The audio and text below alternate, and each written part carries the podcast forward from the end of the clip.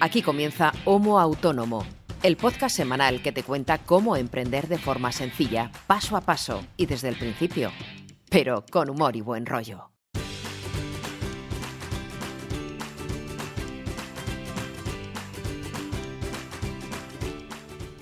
Hola amigos, hola amigas, bienvenidos a un nuevo episodio, el número 36, del que espero que sea uno de vuestros podcasts favoritos, o sea, sé este que empieza Homo Autónomo.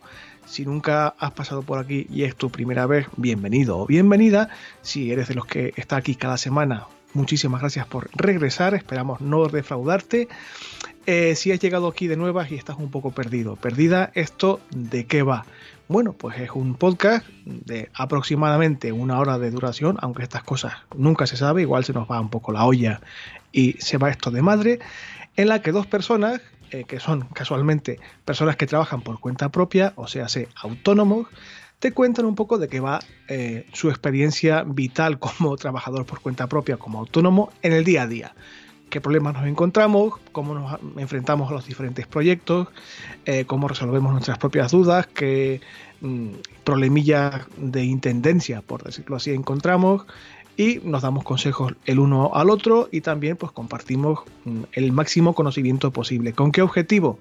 Pues que tanto si eres una persona que está emprendiendo ahora mismo y está en los primeros pasos, como una persona veterana y que ya tiene el culo pelado de esto de emprender y trabajar por cuenta propia, pues eh, te des cuenta de que no, eres, no estás tú solo o tú sola, que muchas veces compartimos problemáticas, preocupaciones y soluciones y a través de este podcast, pues la intención es que todos aprendamos un poquito en los unos de los otros y seamos mejores, más productivos y cada vez haya muchos más autónomos y autónomas en este país trabajando en buenas condiciones, lo mejor posible.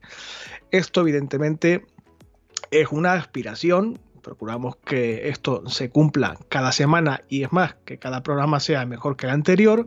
Y esto, pues, si es una cosa que es posible es gracias a no solamente a mí, sino a otra persona que está conmigo cada semana. ¿Quién es esa otra persona? Pues mi queridísimo amigo y compañero Ángel Martín, que entre otras muchísimas cosas es experto y consultor de marketing, diseña webs, maqueta, hace un montón de cosas. Aparte es un apasionado por la tecnología, como habréis comprobado si sois fieles. Es recientemente un hombre felizmente casado y responsable, entre otras cosas, del bienestar de unos pocos de perros y una cantidad ingente de gatos. Yo soy eh, César Brito, un amigo vuestro para siempre si queréis. Me dedico al periodismo, estoy licenciado en periodismo, soy periodista freelance y también a redactar y crear contenido de todo tipo. Soy soltero y estoy sin compromiso, espero que eso no cambie nunca. También soy amante de los animales, pero solamente tengo un gato.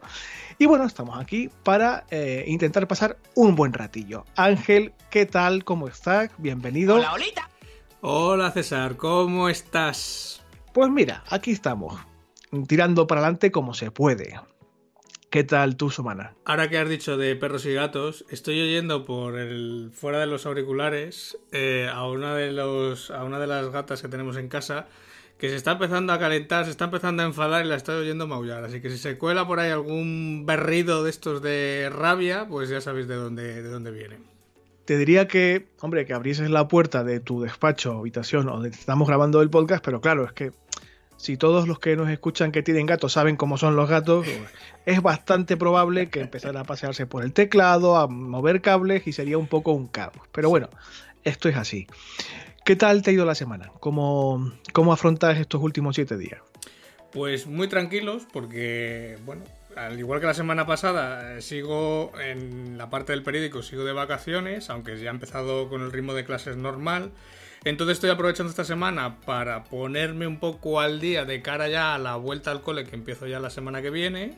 Dejar un poco todo, pues, eh, no cerrado, pero sí al punto donde tiene que estar para poder luego ir la semana con, tranquilidad, ¿vale? Pues ir adelantando escaletas, ir adelantando grabaciones, eh, de algún proyecto he tenido que hacer alguna migración, etcétera. Bueno, hay que, hay que ir haciendo cosas, pero bueno, más o menos ha sido una semana tranquila, que de hecho me ha permitido ir, eh, bueno, te lo comentaba antes fuera de podcast, fuera del micro, que, que claro, tengo ahora una ingente tarea que es procesar todas las fotos que hizo el fotógrafo el día de autos. Entonces, Y no son pocas, porque de hecho la cifra tiene tres ceros, entonces mm, hay unas cuantas fotos para hacer.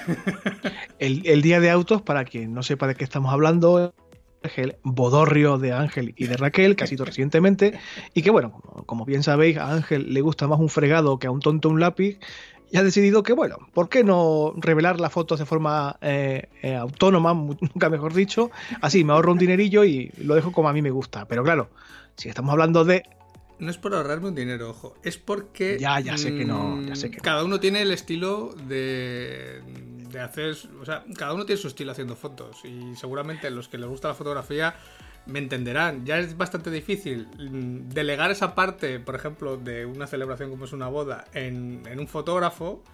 Aunque no tengo nada que objetar del profesional que estuvo con nosotros. De hecho, mm, me quito el sombrero. Las fotos son buenísimas.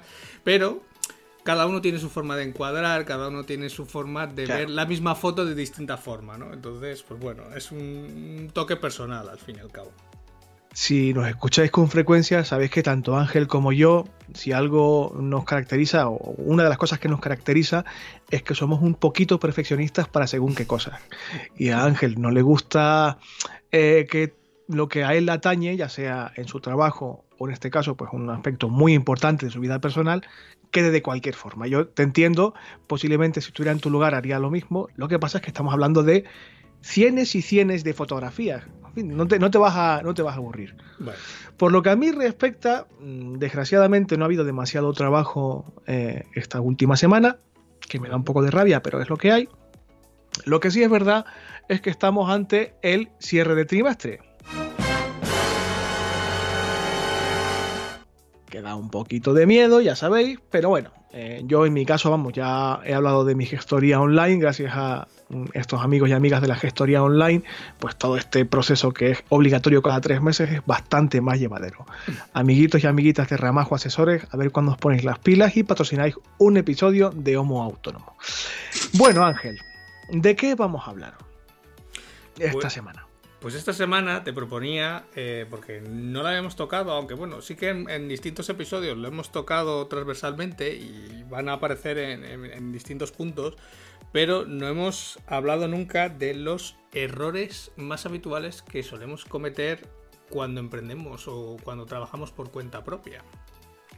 Claro, mm, como bien dice, muchos de los errores de los que vamos a hablar hoy, que es el tema central del episodio 36, ya se han citado de alguna u otra manera, algún episodio ya hemos dedicado incluso de forma íntegra a alguno de ellos, pero no hemos centrado la atención plenamente en estos errores que, como tú bien comentas, pues casi todos hemos cometido en algún momento que otro, y muchos de ellos, en mi caso, por ejemplo, lamentablemente lo sigo cometiendo.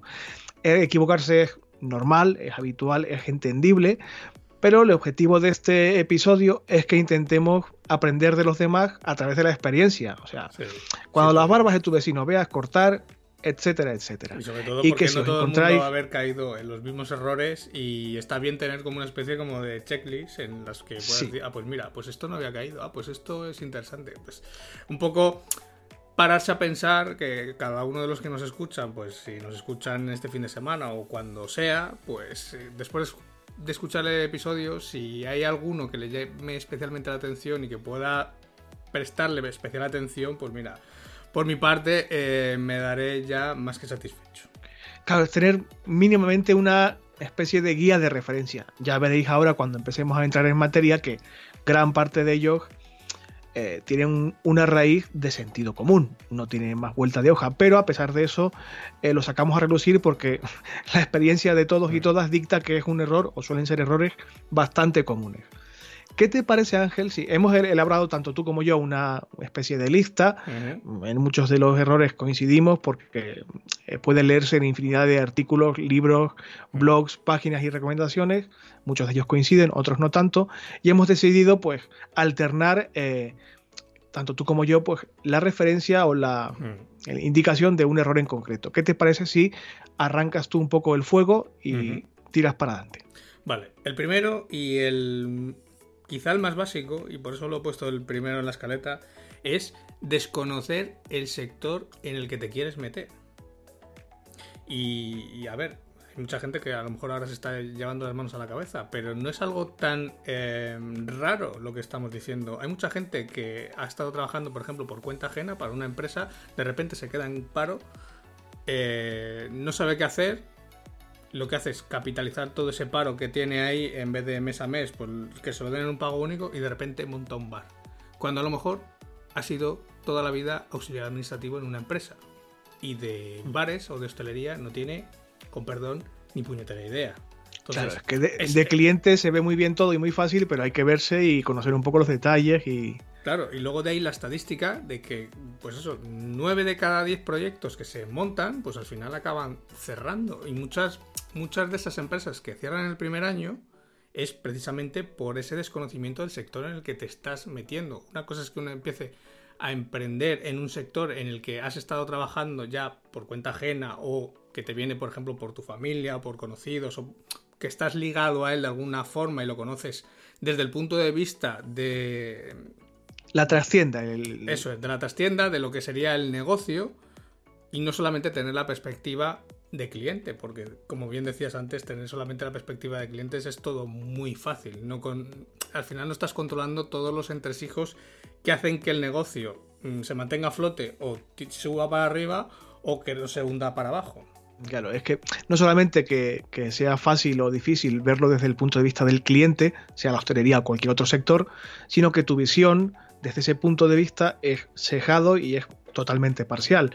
Y para entender un sector hay que dedicarle un, un amplio periodo de tiempo de investigación, de intentar conocer, si como tú decías antes, por motivos familiares o como sea, conoces mínimamente el sector, ese periodo es mucho más corto y, entre ellas para hablar mal. Y pronto lo has mamado y lo conoces, pero no siempre es así.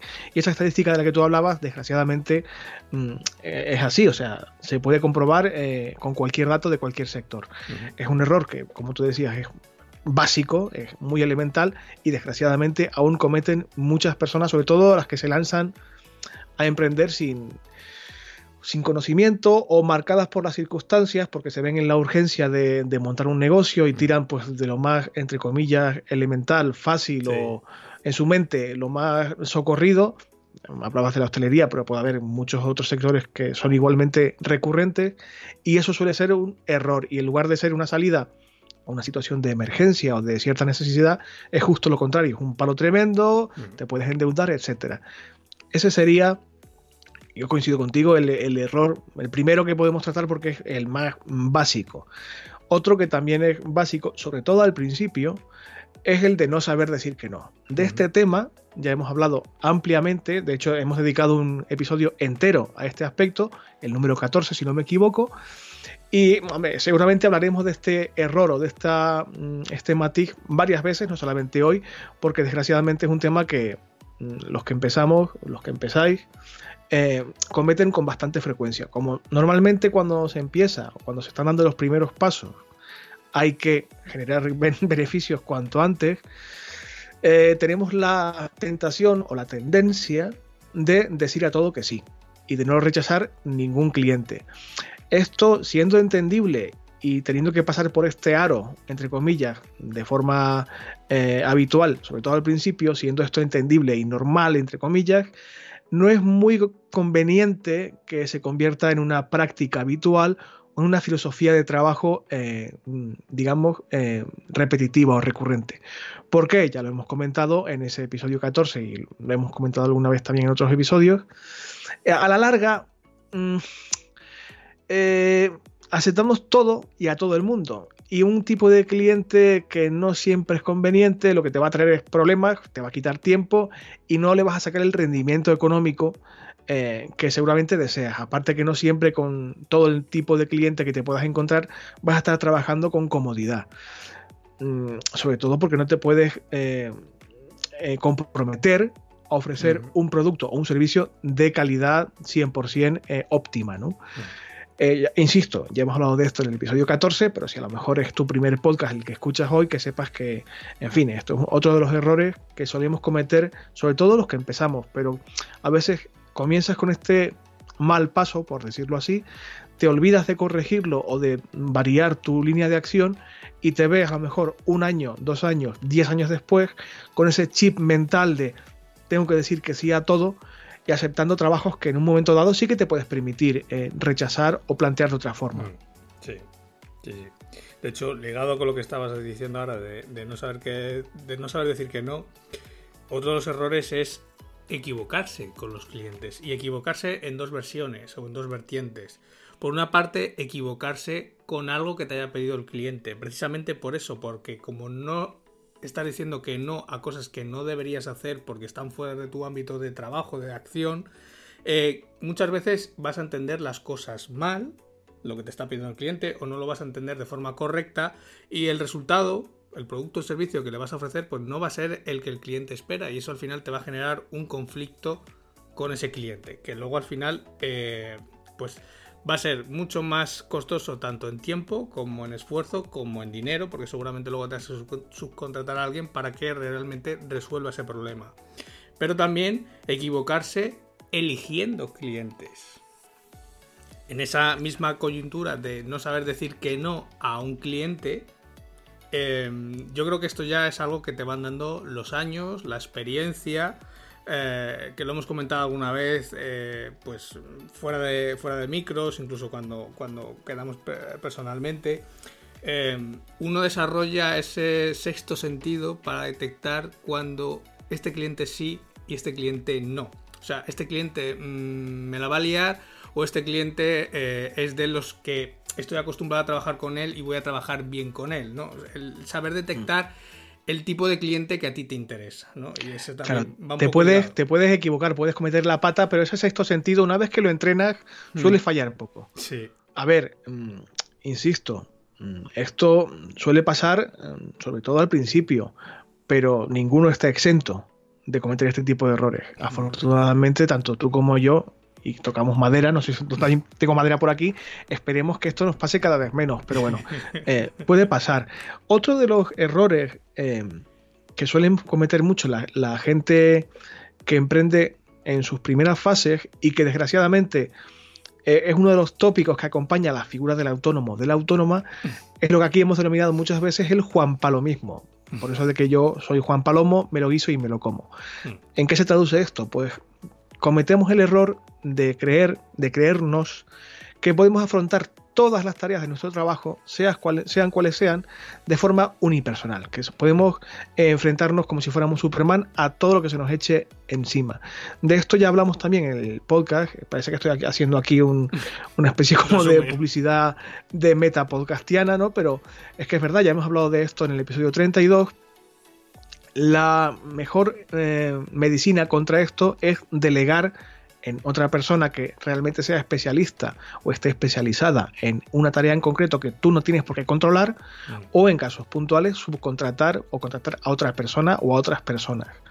Si cometes el error de que crees que puedes con todo, sea lo que sea, en todo momento, es posible que acabes defondándote y que el trabajo que saques adelante no sea bueno. Porque nadie sabe de todo, aunque si miras por redes sociales parece que sí, pero eh, el cuñadismo laboral eh, no existe. O sea, no hay nadie que sepa de todo todo el rato, es imposible. Y como eso es así, el que tú pretendas afrontar todas las tareas como si supieras realmente de todas ellas es un error bastante frecuente. Hmm. De hecho, coincide con la que yo tenía puesta, que era la de ser hombre o mujer orquesta.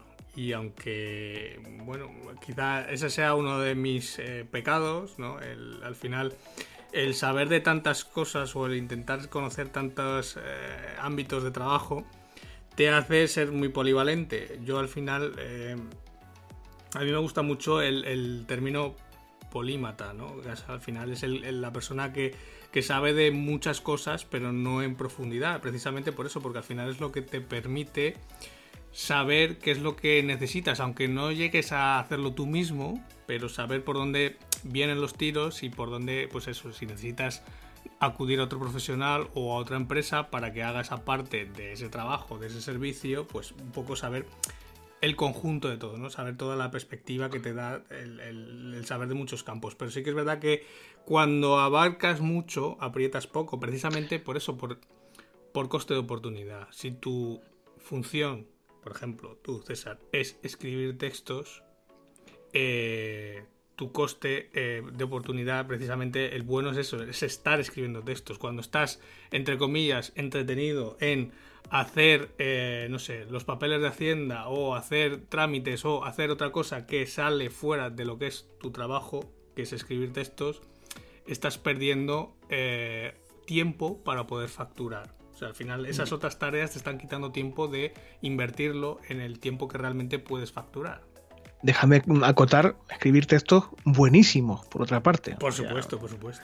Lo dejo aquí caer porque, en fin, no sabemos quién puede estar escuchando y aquí se trata de echar la caña que nunca se sabe. A ver, es cierto que, mira, este, esto que tú comentas eh, nos pasa a todos los autónomos seguramente en algún momento y es un error o nos acusan de, o nos acusaban por lo menos cuando yo estudiaba de eso, mucho a los periodistas, porque se supone que, como tú decías ahora, sabemos de un montón de cosas, pero de verdad, de verdad, sabemos de muy, muy poquito. Eso pasa mucho en televisión, que hay todólogos y expertos en todo. Eh, y se nos acusaba a los periodistas, creo que se nos sigue acusando hoy en día, de ser un mar de conocimiento vastísimo, muy extenso, pero de un palmo de profundidad. O sea, nos suenan campanas de un montón de temas, pero realmente no podemos hablar con propiedad real mm, de casi nada o de nada, ¿no? Y esto si lo aplicamos al trabajo por cuenta propia, pues se traduce en eso, en pensar que somos Juan Palomo y que estamos perdiendo coste de oportunidad para mm. facturar más, para encontrar el cliente que realmente eh, te interesa. Y a ver, que es que el tema de los clientes mm, hay que tratar de, de manejarlo con cuidado y hablar mucho del tema porque ah, ya hablabas antes de que podemos equivocarnos de cliente. ¿Y qué ocurre cuando, que es otro de los errores, no solamente hemos elegido bien o mal, como sea, pero dependemos de un solo cliente.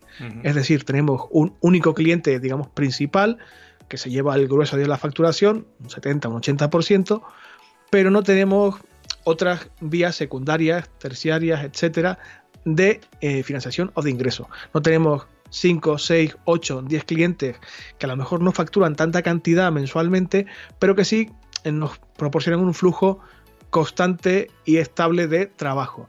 Si tienes un solo cliente y a lo mejor uno o dos esporádicos cada 3, 4 meses, ¿qué puede ocurrir si ese cliente principal, por el motivo que sea, te falla? Pues que te quedas sin una fuente muy importante de, financiación, de ingreso. mi, consejo es que hagas todo lo posible eh, para encontrar un cliente nuevo. Eh, siempre, no sé si todas las semanas o todos los días, pero que gran parte de tu esfuerzo si no estás trabajando, eh, eh, digamos, de forma eh, mm, técnicamente, se mide la especie, si no estás trabajando en tareas puramente de tu sector o de tu trabajo, tu proyecto, que el resto del tiempo intentes buscar clientes nuevos. para, para evitar verte en esa situación de que dependes de un único cliente y si eso se hunde, te hundes con él. Correcto. De hecho, eh, y aquí yo es una recomendación que hago, siempre se lo hago, por ejemplo, a mis alumnos cuando están haciendo proyectos y demás. Eh, lo que hablabas antes de tener un único cliente o un cliente y clientes esporádicos, al final, fíjate que cómo estará em, de extendido en nuestro país, que incluso la propia seguridad social tiene la figura del autónomo económicamente dependiente.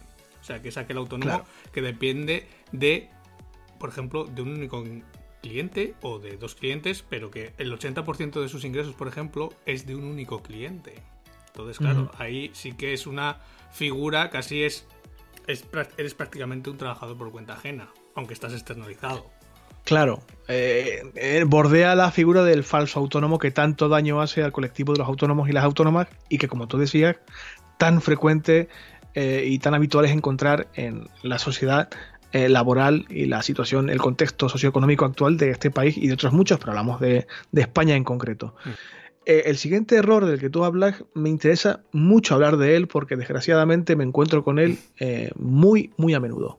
Y es es que precisamente lo puse ahí en la escaleta porque va ligado con lo que tú estabas diciendo ahora mismo. Al depender, por ejemplo, solamente de un cliente, en realidad lo que estás haciendo es poca captación de clientes. Y es algo que se tiene que hacer en los primeros meses cuando uno arranca. Si solamente tienes un único cliente y no estás trabajando, eh, lógicamente no vas a estar trabajando 24 horas al día para ese cliente, el resto del tiempo lo que tienes que hacer es invertirlo en conseguir más clientes Porque, como recomendación, un cliente no debería pasar nunca de un 10% de todo, del total de tu facturación.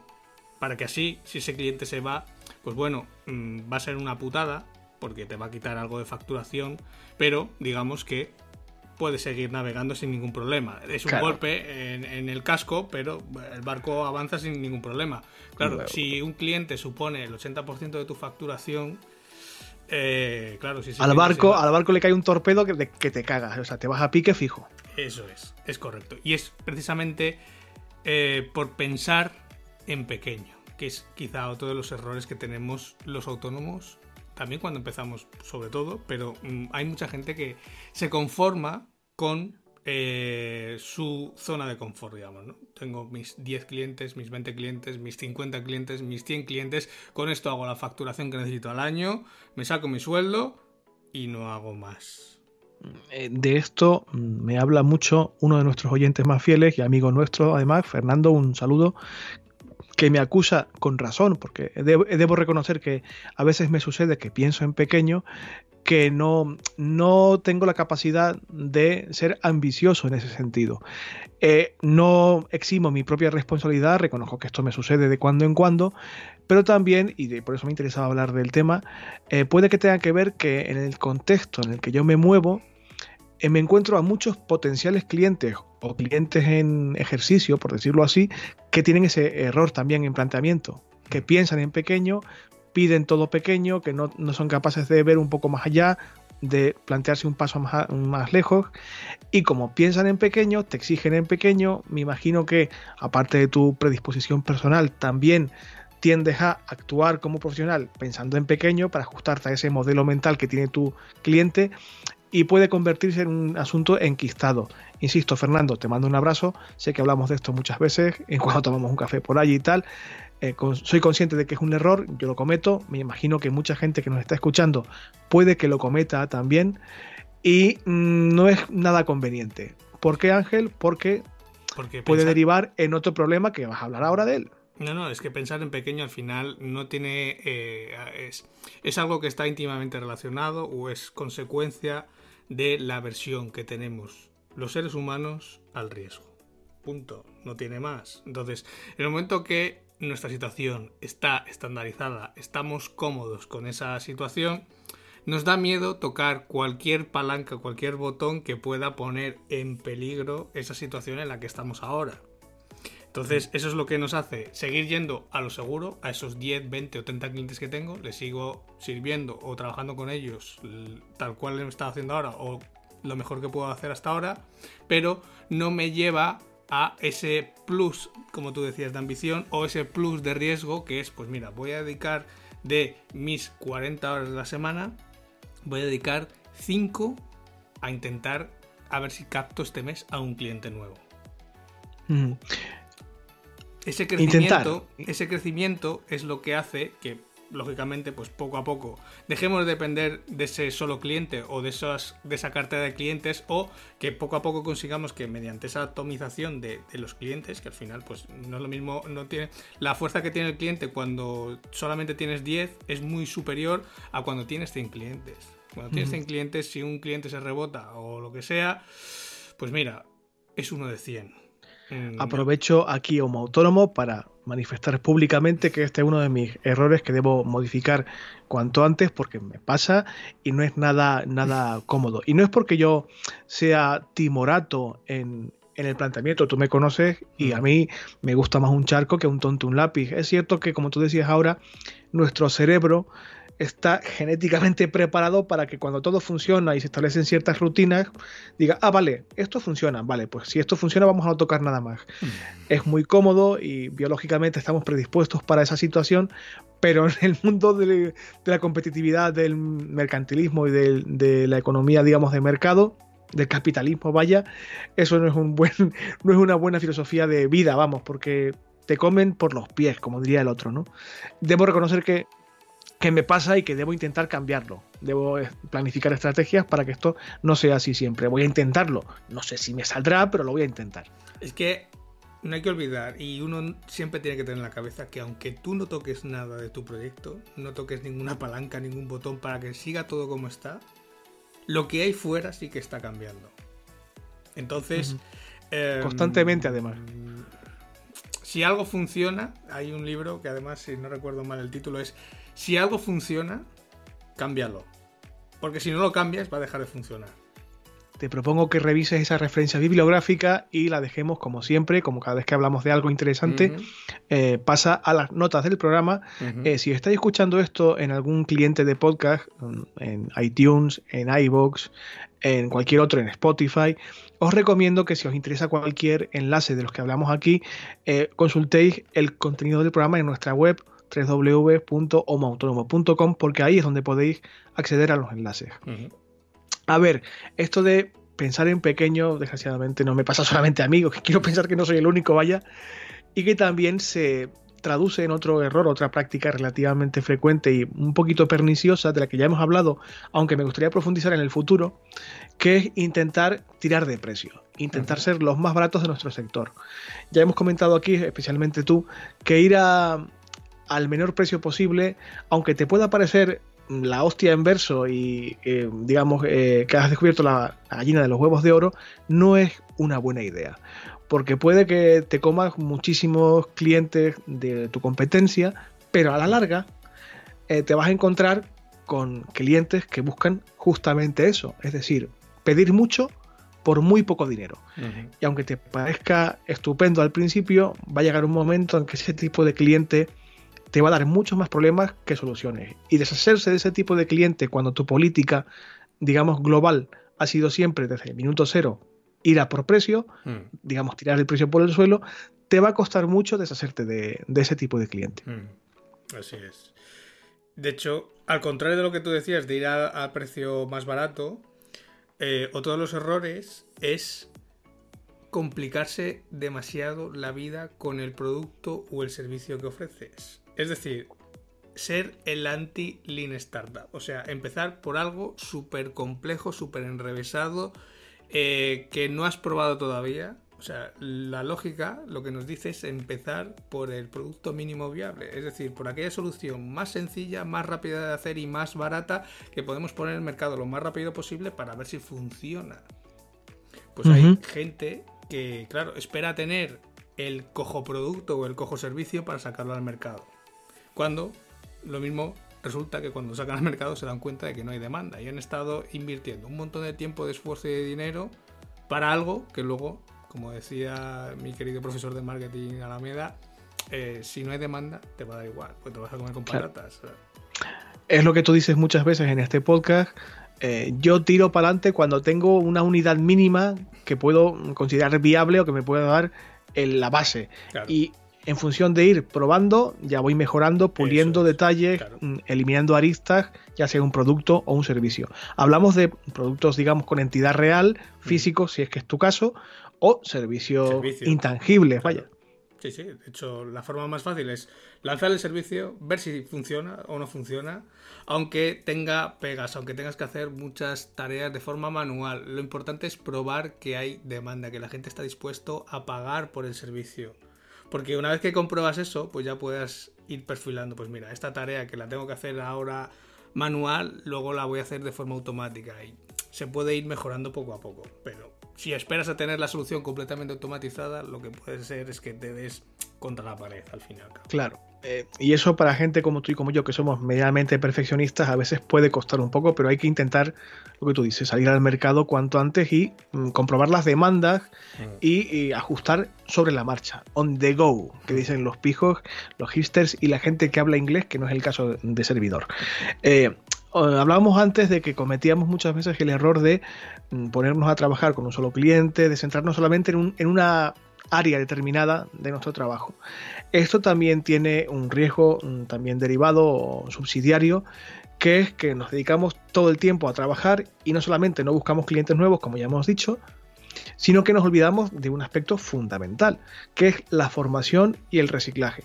Tú lo comentabas ahora mismo, el mercado se va a mover quieras tú o no. Y como no estés un poquito al loro de lo que se mueve en tu sector y te preocupas de forma activa por formarte, por aprender, por mejorar, va a llegar un momento en que te van a pasar por la derecha y vas a decir, hostia, ¿qué acaba de pasar? Mm, ¿Qué pasa con mi mercado? Que ha cambiado a veces de forma sustancial y yo no me he dado cuenta. No, mm. te has centrado tanto en sacar adelante eh, tu proyecto y pagar tus facturas y ir al súper a comprar y comer como los seres humanos que no te has tomado la molestia o no has tenido eh, eh, la, digamos, la prevención suficiente de destinar parte de tu tiempo a formarte, a leer, a investigar sobre lo que quieras. Tu sector puede ser muy diferente al mío o al de Ángel, pero seguro que sea cual sea tu sector, hay innovación más tarde o más temprano. Hay gente que está haciendo cosas nuevas, investigando, las demandas del mercado pueden modificarse de forma bastante rápida, hoy en día pasa en un suspiro y si no estás un poco atento a formarte, a estar preparado, actualizado, a reciclarte, te puedes dar una hostia enorme casi sin darte cuenta y sin tú haber modificado demasiado tu forma de actuar, porque el error está en, justamente en ese, en no actuar, en no modificar eh, tu perspectiva. También reconozco que este es otro de mis fallos recurrentes. Me consta que no es el tuyo, porque a ti te encanta estar formándote, pero es que yo me, disperso muchísimo. Me interesan muchas cosas, pero no todas relacionadas con el trabajo y a veces me cuesta. Me cuesta y debo ponerme un poquito las pilas también. Esto parece un, un poco un episodio de Calimero, los que peinen canas sabrán de que, de que estoy hablando, de que me quejo mucho y tal, pero es que es verdad, hay que reconocer los errores, hablamos de ellos aquí con transparencia, a mí me ocurre. A mí, por ejemplo, lo de la formación no me ocurre, pero porque en el fondo me gusta y es algo que, que prácticamente en cuanto tengo un rato libre o estoy leyendo algo, estoy viendo algo o estoy intentando aprender algo, algo nuevo. De hecho, esta semana he estado leyendo sobre fondos de inversión, o sea que para que veas que no siempre son cosas ligadas a mi negocio. Bueno, tiene que ver con el dinero y cómo conseguir más, que no, está de más, no está de más tampoco. Claro, y es que precisamente me viene genial porque otro de los errores que cometemos muchas veces los autónomos es no tener un plan B. Porque la gente pone toda la carne en asador a esa idea de negocio ideal que tiene, pero no tiene nada guardado en la recámara por si acaso. Y es que el por si acaso aquí sí que se da muchas más veces que el meter el bañador o el abrigo en la maleta. Por si acaso va a hacer bueno o va a hacer malo. Aquí seguramente sí que tengas que hacer uso de ese plan B en muchas ocasiones. Y es un error de los también vitales. De hecho, el otro día eh, con, los chicos de clase que están empezando a buscar sus futuras ideas de negocio, claro, eh, cuando les dije que tenían que pensar 10, 15, 20, 25, 30 ideas de negocio por cada equipo, alguno eh, me miraba con cara de asombro y dice, pero no vale con una, digo ya, pero es que cuando vengas con una y te diga que no funciona que no, claro. por este problema o esto o esto o no hay demanda o lo que sea, eh, vuelves a empezar la rueda desde el principio. Mientras que si vienes con 25 o 30, pues malo será que alguna de las 25 o 30, aunque sea modificándole algo, no cuadre o no tenga posibilidades de prosperar. Pero claro, si solamente te juegas todo a una carta, pues ese suele ser el problema. Y eso es algo que nos suele pasar, que ponemos todo eh, nuestro esfuerzo y nuestra ilusión en nuestra idea de negocio y no pensamos en una alternativa por si pasase algo. Sí, por si saliera mal el plan, ¿no? Si te das cuenta, tiene mucho que ver también con lo que ya hemos hablado de tener un solo cliente, una sola mm. fuente de ingresos. El, no plantear escenarios alternativos puede resultar problemático. No deseamos que ocurra, pero es que puede ocurrir. Y a ver, tiene mucho que ver con, mi siguiente error de la lista, que parece que estamos aquí ligando todo a propósito, pero no, es que ha surgido así. Eh, el no tener un plan B, el no pensar en posibles clientes, el no pensar en posibles escenarios, eh, la base de este problema, de esta serie de problemas, es no tener una mente, digamos, mm, no cuadriculada, pero sí organizada. Si te organizas mentalmente, eh, aunque sea con un papel y un lápiz y un esquema mínimo, de lo que puede pasar y de cómo estás eh, en el mundo, en el mercado, en tu sector, en tu negocio, en tu proyecto, qué está ocurriendo contigo y con tu vida, si no tienes ese, esa capacidad organizativa o esa capacidad de compartimentarte mentalmente, si, quieres llamarlo así, eh, también va a derivar en que vas a tener una incapacidad seguramente para organizar tu tiempo. Eh, y si no organizas tu tiempo, casi sin darte cuenta, eh, vas a mm, darte cuenta, perdón, vas a mm, comprobar que acometes un montón de tareas en todos los días que lo que hacen es quitarte tiempo y restarte energía. Que podrías emplear en ser más productivo, en trabajar más y mejor, etcétera, etcétera. De esto, insisto, ya hemos hablado en el podcast, soy muy pesado, pero es que es así, concretamente en el episodio número 6. Si eres recién llegado y quieres darte una vuelta, ya sabes dónde podemos hablar de este tema. Y si quieres, si eres de los habituales, pero te lo has saltado, pues que sepas que hablamos de este tema en, ese episodio. Eh, nos estamos yendo un poquito largo este tiempo. Vamos a intentar aligerar un poco, Ángel, porque si no, esta gente que nos escucha cada semana es amable y está muy bien, pero mm, la turra para otras cosas. Ligado con lo de no saber decir que no, o todos los errores, es disparar a todo lo que se puede. Y me explico. Cuando bien te vienen a buscar a ti los te vienen a buscarte los clientes a ti y no es capaz de decir que no, puede ser el caso contrario, que es que estés en plena captación de clientes y en vez de buscar clientes que estén alineados a lo que tú quieres, directamente te conviertas en una ametralladora y te pongas a mandar correos, a escribir cartas o a utilizar las redes sociales o el soporte que tú quieras para intentar captar cuantos más mejor. Y eso al una Red, una red inmensa que para pescarlo todo. Y al final lo que hace es que mm, tu trabajo se vea diluido o valga menos, porque al final es eso, cuando eres generalista o intentas abarcar mucho, pues lógicamente tu coste de oportunidad también baja, porque tu precio también va a bajar, mientras que cuando eres especialista y atacas directamente a aquellas empresas, negocios o clientes que realmente están alineados con tu especialidad, pues lógicamente tu coste por hora va a ser mucho mayor o vas a poder cobrar un coste por hora mucho mayor porque lo van a entender.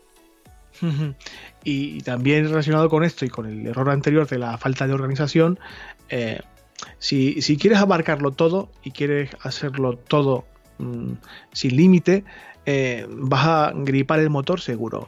Eh, otro error muy muy frecuente del que ya hemos hablado aquí también, insisto, es el de no tener un horario, estar 24/7. Craso error. Craso error, porque tu, físico, tu mente, tu entorno, tu familia, tus amigos lo van a notar. Y es que lo que decía antes, vas a gripar el motor. No es nada recomendable hay que establecer unos horarios mínimos, organízate como quieras o como puedas, pero limitando bien cuándo trabajas y cuándo no, porque si no vas a acabar en el psiquiátrico seguramente. Y también ligado con el horario, otro error es mezclar vida personal y profesional. Muchas veces precisamente por esa falta de horario, de no marcar límites de cuándo termina trabajo y cuándo empieza el ocio, porque da igual que seas tú solo en tu casa y no tengas eh, ni pareja ni familia cercana con las que poder estar o charlar o vivir, pero aunque seas una persona sola, pues también tendrás amigos, también te apetecerá salir a tomar una cerveza o simplemente a pasear y tomar un poco el aire. Eso también oxigena la cabeza y oxigena eh, también el cuerpo. ¿no? Es un poco. va ligado con la con el estar bien, con el propio bienestar tanto de la cabeza como del cuerpo. y sobre todo, y si tienes además familia, pues el tener muy separados lo que es tu vida personal de la profesional es lo más saludable que puedes hacer al final. Mm, sobre todo por tener calidad de vida en general, tanto en tu trabajo como en tu vida personal. Eh, hay que vigilar ese tipo de detalles. Otro detalle que es que eso es un detalle, pero mucha gente lo descuida, es mm, no prestar atención a tus clientes, no con los que estás trabajando, que evidentemente también, para que el cliente quede satisfecho y te pueda pagar lo que le pides en, tu presupuesto, sino los clientes con los que ya has trabajado. Una vez que cerramos un proyecto para un cliente en particular, eh, entregamos el trabajo, muy bien, muy bien, muy contento, muy contenta, pero pasamos al siguiente cliente y nos olvidamos de él. Hoy en día cuesta muy, muy poco mantener un, contacto bastante estrecho y bastante próximo con un cliente con el que ya has trabajado para saber qué tal le va, si el proyecto con el que ya has estado trabajando funcionaba como esperaba, si tenía proyectos nuevos, mm, en fin, saber qué hace su vida. Para primero dar una imagen de, oye, qué majo este chaval, qué maja esta chavala, que ya ha trabajado conmigo, pero se interesa, se acuerda de mí, eh, quiere saber cómo me va. Eso abre una ventanita de una posible futura colaboración para que el cliente primero repita y segundo, si le preguntan por ti, que hable bien. Y esto es un detalle muy pequeño, pero de humanidad casi y de urbanismo social que no siempre eh, es habitual en el mercado, en el mundo del autónomo y la autónoma. Porque lo que te digo, mm, acabamos con uno, pasamos al siguiente. Acabamos con ese, pasamos al siguiente. A veces tener un poquito de pausa y pensar en tu cartera de clientes no está nada mal. Hay mil herramientas, mil formas de hacerlo. Hoy en día se puede hacer con muy poco esfuerzo y bastante rápidamente además. Sí, al final forma parte de la gestión de clientes, pero claro, para eso hay que tener tiempo, hay que tener orden y hay que tener método, digamos. Dentro de ese orden o de esa planificación eh, está la que más nos interesa a todos, que es la de los dineros. La pastica. Y al final, el tener mala planificación financiera es un error que también solemos cometer muchos autónomos o muchos emprendedores. Porque no todo el mundo tiene em, la sana costumbre de hacer un presupuesto al inicio del año. Hacer un presupuesto no es más que cogerte una hoja de Excel y ver qué gastos has tenido el año pasado, prorratearlos mes a mes y definir una serie de presupuestos o de partidas para cada uno de esos gastos o para cada una de esas partidas mes a mes para ver si vas cumpliendo lo que habías luego durante el año para ver si vas cumpliendo lo que habías definido al inicio del año o si te estás pasando en alguna partida que de repente mm, se descontrola por alguna razón o hay algún gasto imprevisto o digamos ver un poco a vista de pájaro cómo está financieramente tu proyecto, tu proyecto como tu salud financiera personal, que está muy bien hacer el ejercicio de las dos vertientes, tanto la personal como la profesional. Sobre todo para, digamos, mm, tener una previsión de qué puede pasar, dónde puedo meter aquí un poquito más de pasta, dónde no me, no me puedo ir de madre. Insisto, te decías muy bien ahora, tanto en el trabajo o en tu proyecto puramente eh, de ganar pasta para mm, desarrollar tu proyecto como en tu vida personal. Eh, es tan importante saber cuánto pagas de teléfono o de internet como cuánto te gastas en la suscripción de Netflix o en el supermercado, para que todo quede un poquito equilibrado. Y sobre todo para saber qué meses eh, pues vas a tener más previsión de gastos, qué meses en teoría vas a tener más previsión de ingresos, aunque lógicamente lo que estás haciendo es extrapolar del ejercicio pasado, de los ejercicios pasados, vas a extrapolar a este, pues bueno, más o menos si en los últimos veranos ha estado más flojo, pues preveo que para el verano 2020 pues también va a estar más flojo a lo mejor que los meses del primer trimestre. Pero y, al igual que con los gastos. Esto también eh, lo que nos hace es tener un poco a vista de pájaro todos esos costes fijos en los que vamos incurriendo a medida que vamos eh, montando nuestro negocio. Y uno de los problemas es empezar a meter mucho coste fijo al principio. Claro. Y tú ahora mismo lo decías. Internet, la cuota de Netflix, vale, aunque la cuota de Netflix pueda ser personal, pero al final en un autónomo muchas veces no están separando lo profesional de lo personal, pero al final empiezas a sumar todos los costes fijos que tienes mes a mes, desde el alquiler de tu casa, de la oficina, eh, la luz, el agua, el gas, eh, internet, los móviles, el teléfono fijo, eh, la cuota del coche, el seguro del coche, claro, todos esos costes fijos que claro, cuando uno emprende pues y está montando un negocio, pues les da igual, ah, pues que hay que contratar eh, Spotify para el local, pues venga, se contrata, que hay que contratar eh, otra conexión a internet, se contrata. Claro, al final, mes a mes... Eh, te pones a sumar y te llevas un susto cojonudo. Claro, si sumas todo lo del mes, seguramente te llevas un susto, pero si lo sumas lo que te lleva al año y lo que te estás gastando al año en esos costes fijos, seguramente sí que te tirarías más de los pelos y echarías la persiana, cosa que sucede con demasiada frecuencia, por desgracia. Lo que ocurre, eh, me imagino que ya os habéis dado cuenta, porque digamos que es como una cosa subterránea que va del principio al final de todo este episodio, es el focalizarse demasiado en lo, de ahora, lo inmediato, eh, lo que me eh, preocupa hoy sin empezar demasiado en mañana, en pasado mañana, en el próximo mes o en el próximo año. Eh, esto pasa también en nuestra forma de enfrentar nuestro trabajo. Eh, esto es mm, un matiz posiblemente un poco distinto al Juan Palomismo del que ya hemos hablado hoy. Eh, ¿A qué me quiero referir con esto? Cuando estamos demasiado focalizados en nuestro trabajo y nos olvidamos que hay más personas alrededor nuestro, de nuestro sector y de otros sectores, y colaborar con ellos y con ellas puede ser una estupenda política de negocio, una estupenda estrategia para, primero, conocer más gente, conocer más clientes, mejorar tú mismo o tú misma, reciclarte, etcétera, etcétera. Esa palabra que ya sabéis que a mí no me gusta, aunque tengo que usarla, que es la sinergia.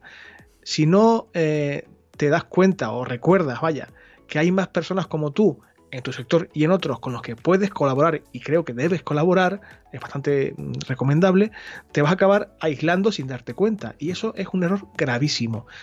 Te conmino, te animo a que de cuando en cuando veas qué se mueve en tu sector, qué competidores, entre comillas, eh, tienes al lado, con cuáles puedes colaborar, con cuáles mm, puedes establecer una formación conjunta, sin, o sea, desde el buen rollo, sin pretender comerse a nadie, porque estamos todos y todas en lo mismo. Y mm. posiblemente esa otra persona está pensando lo mismo que tú respecto a ti. Mm. Y la sinergia, que es esa palabra horrible que no me gusta, sin embargo es muy efectiva y puede dar muchísimos beneficios y muchas alegrías. Sí, de hecho, ligado con lo que decías antes de no colaborar con otras personas, estaría el caso contrario, que es el, aquel que colabora, el que contrata o subcontrata o delega pero lo hace mal. Y ya lo hablamos en el episodio de colaborar, subcontratar o delegar a otras personas, que debemos ir poco a poco probando o testando qué otros profesionales o en qué otros profesionales nos podemos ir ayudando o nos podemos ir apoyando para que en el momento o en ese pico puntual de trabajo o para un proyecto puntual necesitamos un profesional, tenerlo ya detectado y no ir dando palos de ciego, porque lo que nos suele pasar muchas veces es que como no hemos hecho esa labor previa, que va un poco dentro de lo que sería la gestión del negocio, en dedicarle tiempo al negocio, a ver cómo hacerlo crecer, a pesar en grande, a, a tenerlo todo organizado, pues claro, cuando nos llega ese pico de trabajo, ese proyecto que no podemos abarcar nosotros solos, lo que hacemos es contratar o bien al que más barato lo hace al que primero está disponible o al que más nos ha gustado su foto de LinkedIn. Pero no sabemos en realidad cómo va a funcionar y eso nos lleva muchas veces a contratar o a delegar en personas que luego nos van a hacer incurrir en nuevos costes, en retrasos, etcétera. Eh, de como ya decías ahora, de esto también hemos hablado en el podcast, en el episodio específicamente eh, destinado a esto, a delegar o subcontratar. Si queréis más detalles podéis eh, sumergiros en el asunto.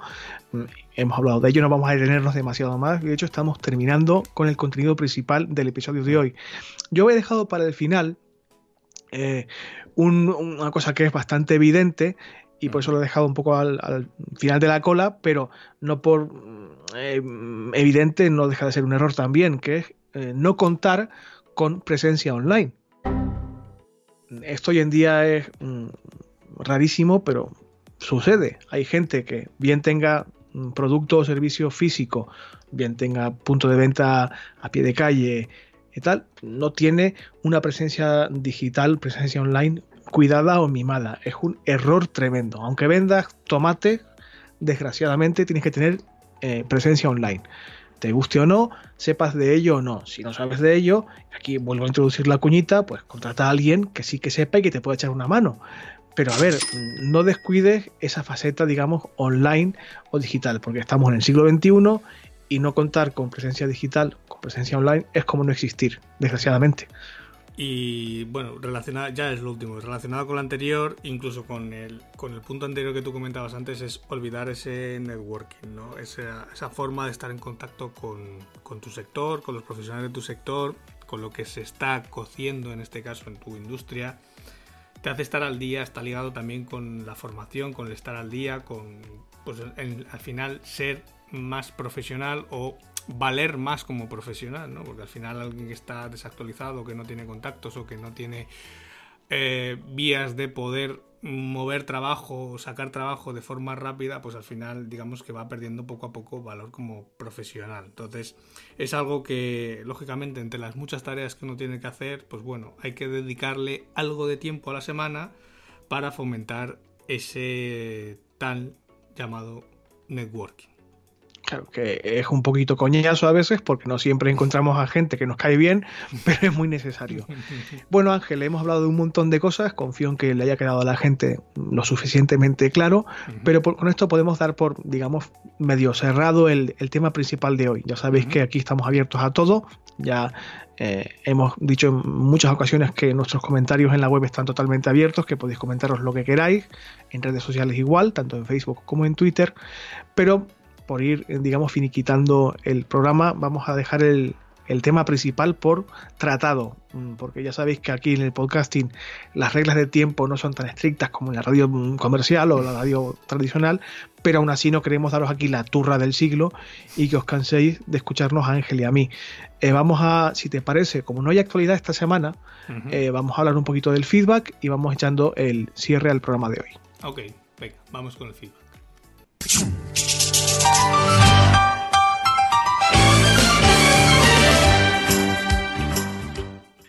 Cómo me gusta esta máscara de separación. A ver, eh, comentábamos la semana pasada, si no te acuerdas, te lo recuerdo y quien nos escucha también, que era posible que destinásemos un espacio de este podcast a hablar de una mm, utilidad de Google en particular. Esto es de Google My Business, de la ficha pública de negocio y todo lo relacionado eh, con ello. Bueno, me comprometí a hacer, eh, a delegar en nuestro robot de redes sociales eh, para hacer una encuesta. La encuesta se ha hecho y tenemos resultados definitivos. Por una abrumadora mayoría de tres votos a favor y ninguno en contra, vamos, a vamos a dedicarnos a Google My Business.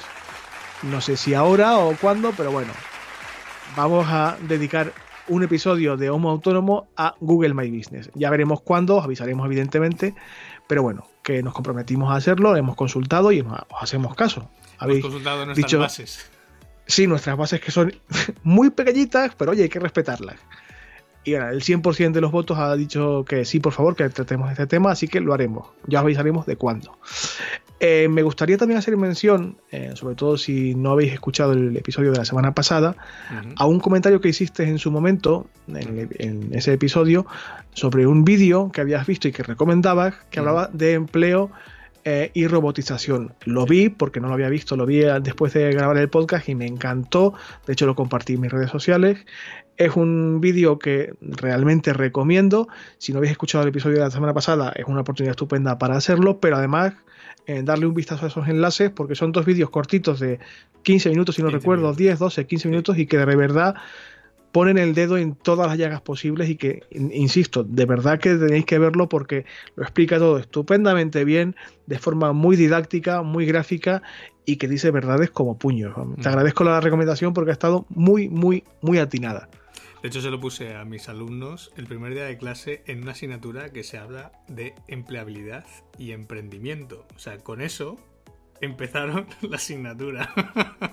Pues me parece una forma estupenda de mm, dar una bofetada, entre comillas, de mm, tirar un cubo de agua fría y despertarte un poco porque habla de cosas muy importantes que deberíamos estar tratando ya hoy, a nivel político incluso, y que la gente está un poco pasando de puntillas y nos va, nos va a pasar factura si no le prestamos atención. No desvelo nada, no hago ningún spoiler, os recomiendo que lo, que lo veáis. También dejaremos el enlace en las notas del programa de hoy para que no tengáis que ir hacia atrás si habéis ya escuchado el episodio anterior. Y para terminar con la sección de, de feedback de esta semana, hay que dar las gracias a una personita que nos cuida y nos mima mucho, que es Sune de Podium Podcast, y ahora explico por qué. ¿Qué ha pasado? Pues que Sune, por el motivo que sea, es oyente de un podcast de la cadena Ser que se llama El Grupo, un podcast que acaba de llegar a ser relativamente poco, pero que lleva Silvia Abril y Tony Acosta. No creo que haga falta explicar quiénes son estas dos mujeronas y mm, el hecho de que el podcast esté albergado entre los demás de la cadena SER, pues puede hacer una idea, puede, puedes hacer una idea de todos y todas de, cuánta gente puede escucharlo, ¿no? Bien, este podcast, que se llama El Grupo, insisto, tiene un grupo de, Telegram, de los oyentes y de los responsables del programa, y en ese grupo de Telegram está nuestro amigo Sune de Podium Podcast, perdón, y le pedían, no sé por qué, eh, recomendaciones de podcast que él escuchaba y en los que participaba y Sune, que tiene eso ya súper trillado, les pasó un enlace en el que casualmente eh, estamos nosotros, está Homo Autónomo con otros podcasts también que a él le gustan mucho y que suele recomendar de forma habitual. A nosotros ya nos ha recomendado varias veces y no tenemos mm, forma de agradecérselo lo suficiente. ¿Por qué? Porque en este grupo de Telegram de este podcast de la cadena Ser hay 4.000 personas. Si de 4.000 personas la cuarta parte se pone a escuchar el podcast que hacemos tú y yo, ya es pasarle a, a Sune un hijo de madera. Sune, muchísimas gracias. Muchísimas gracias por recomendarnos, como siempre, además que sabemos que lo haces muy a menudo. Vete eligiendo restaurante, que corre de nuestra cuenta la invitación, porque en fin, te portas como un campeón. Y por mi parte, si no tienes tú nada que aportar, en cuanto al feedback de esta semana, es todo. Pues por mi parte tampoco. Pues bueno, como no hay actualidad, creo que podemos dar por finiquitado el episodio de Homo Autónomo de esta semana. Hemos mm, visto, eh, como ya hemos mm, comentado tú y yo, los errores o las cagadillas que suelen ser más habituales en el, mundo del emprendimiento o el trabajo por cuenta propia. Muchos de los errores eh, son fácilmente evitables, por eso los compartimos para que seáis conscientes de ellos y reflexionáis al, respecto al tema. Otros, como habéis visto también, lo seguimos cometiendo muchas personas, pero vamos a intentar solventar ese tipo de, problemas. Antes de acabar, quiero recordaros que podéis hacer eh, las compras de lo que sea que compréis en Amazon, podéis hacerla a través de nuestro enlace de afiliados, que os pasaremos en las notas del programa, para intentar apoyar este podcast económicamente. Esto no lo vais a notar en, en, el precio final de vuestra compra, pero nosotros nos ayudáis un poquito a que esto sea mínimamente sostenible. No nos vamos a hacer ricos, ni mucho menos, pero vamos a intentar que esto sea mm, no una mm, fosa de nuestro propio dinero y nuestro tiempo, sino intentar pues crecer un poco y mantenernos aquí cuanto más tiempo mejor. También podéis seguirnos en Twitter y en Facebook, que son nuestras redes sociales de momento, en principio no hay ninguna más activa. Y tened en cuenta que, como os decía hace un momento, podéis entrar en contacto con nosotros siempre que queráis a través de nuestra web y nuestro formulario de contacto.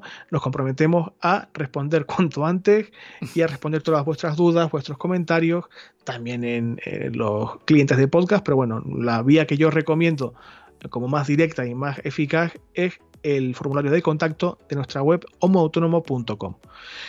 Y bueno, antes de despedirnos, quiero darte las gracias Ángel, a ti especialmente, porque en fin, Estás aquí cada semana conmigo, eh, te esfuerzas muchísimo, me cuidas muchísimo, aprendo mucho de ti y esto sin ti pues no sería posible, sinceramente. Me falta la música de Rosana aquí, sin ti no soy nada. Bueno, pues es que realmente este podcast, si no estás tú al otro lado, no tiene ningún sentido. Bueno, pero pues, también si no estás tú, tampoco sería este podcast. Entonces... Ya, bueno, ya, ya, ya, pero es que estoy hablando yo en este momento. y, por supuesto, a todos vosotros y vosotras, gracias por estar ahí todas las semanas. Si eres recién llegado, bienvenido, bienvenida. Esperamos que te quede. Eh, gracias por escucharnos, por aguantarnos, por aprender, por comentarnos cosas, por ayudarnos a crecer. Es para vosotros, para quienes hacemos esto. Y nuestra comunidad todavía es pequeñita, pero bueno, va creciendo poco a poco. Esto es esencial que lo hagáis. Si os gusta lo que hacemos, comentárnoslo a nosotros y también recomendarlo a otras personas. Compartirlo en redes, hablar de nosotros a vuestra familia, a vuestros amigos, a vuestros compañeros de trabajo, porque es la única forma de, digamos, crecer eh, el boca a oreja. Y por supuesto, los comentarios en iBox, los corazoncitos verdes en Spotify, las estrellitas en iTunes. Esto hace que los podcatchers, que es como yo los llamo Ángel, los gestores de podcast, mm, se fijen en nosotros. Ah, estos chicos, qué bien van. Qué, qué interacción más maja, qué likes más estupendos. Esto funciona así, amigos, ya lo sabéis. A mí no me gusta tampoco, pero bueno, nos ayudáis muchísimo si os tomáis el, la molestia, vaya, el segundo y medio que os lleva un clic. Pero bueno, gracias por estar ahí, tanto si interactuáis como si no. Ángel, un beso fortísimo, cuídate mucho, gracias por acompañarme. Un beso, nos vemos dentro de siete días. Si no pasa nada, la próxima semana más y mejor. Adiós. Adiós a todos. Hasta luego, Luca.